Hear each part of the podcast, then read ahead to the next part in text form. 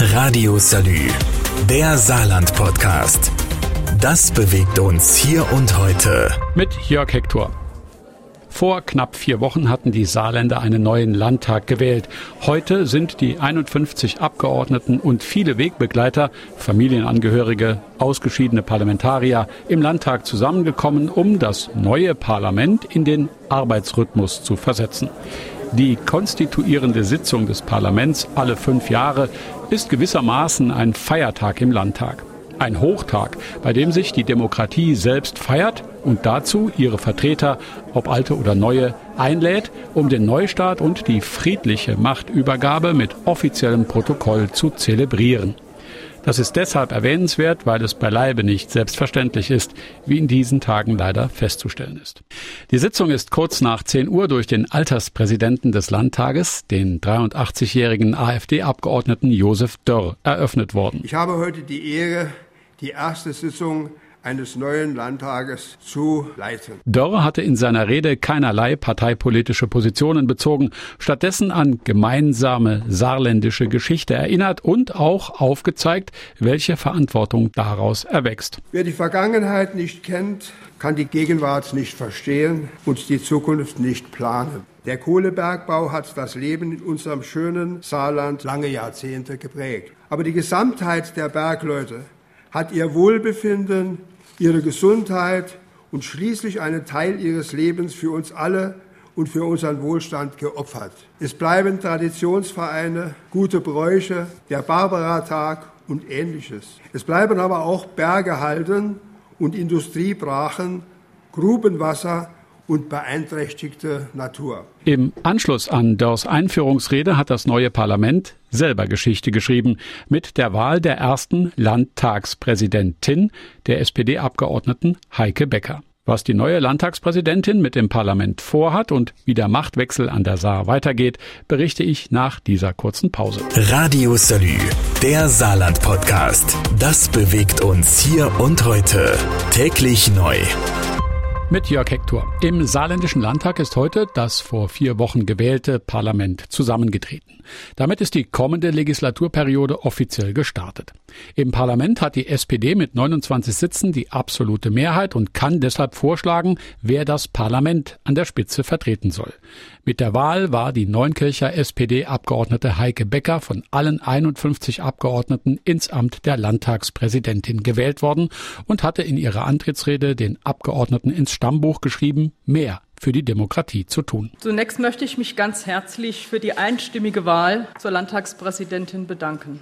Mit Blick auf die Wahlbeteiligung bei der diesjährigen Landtagswahl lässt sich festhalten, dass diese den zweitniedrigsten Wert seit 1947 aufzeigt. Das nimmt uns in die Pflicht, den Bürgerinnen und Bürgern politische Vorgänge näher zu bringen. Demokratie ist mehr als der Gang zur Wahlurne.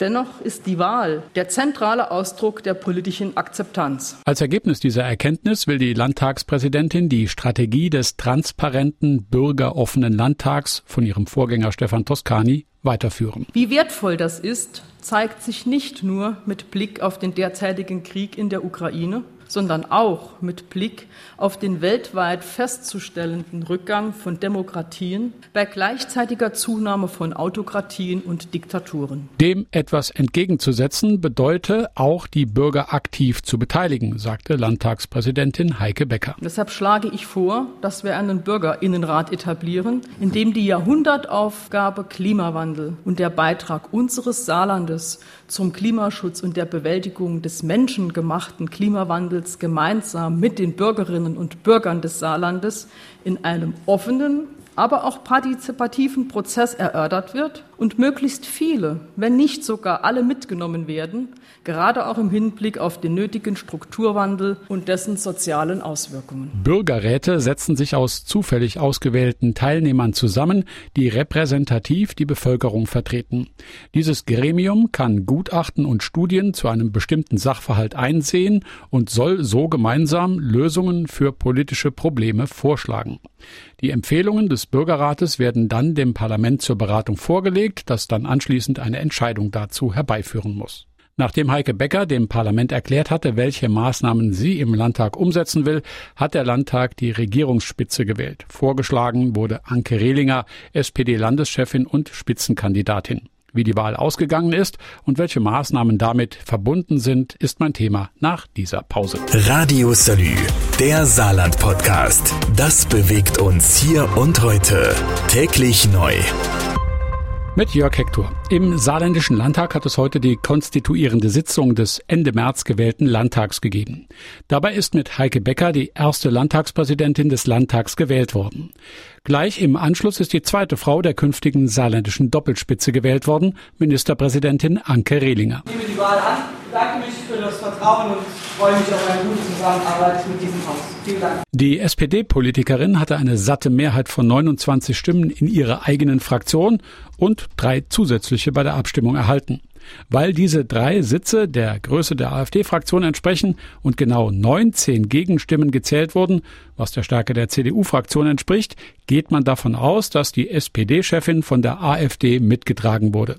Allerdings. Seine geheime Wahl, wo die Stimmen herkommen, das werden wir sicherlich nie erfahren. Auf jeden Fall ist es ein deutliches Ergebnis, das mich sehr freut und auch den notwendigen Rückenwind mir gibt mit den Mitgliedern des Kabinetts für die wichtige Aufgabe in unserem Land. Ob jetzt mit oder ohne die drei zusätzlichen Stimmen, die absolute Mehrheit der SPD-Fraktion war nie gefährdet.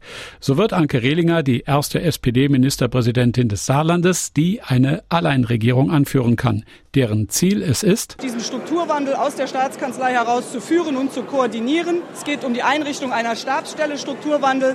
Es geht darum, ein separates Strukturwandelkabinett auch einzurichten und die Strukturwandelinitiative aus dem Wirtschaftsministerium in die Staatskanzlei zu überführen. Der Erhalt von Arbeitsplätzen und das Schaffen von neuen Arbeitsplätzen ist und bleibt die wichtigste Aufgabe. Das ist eine Führungsaufgabe.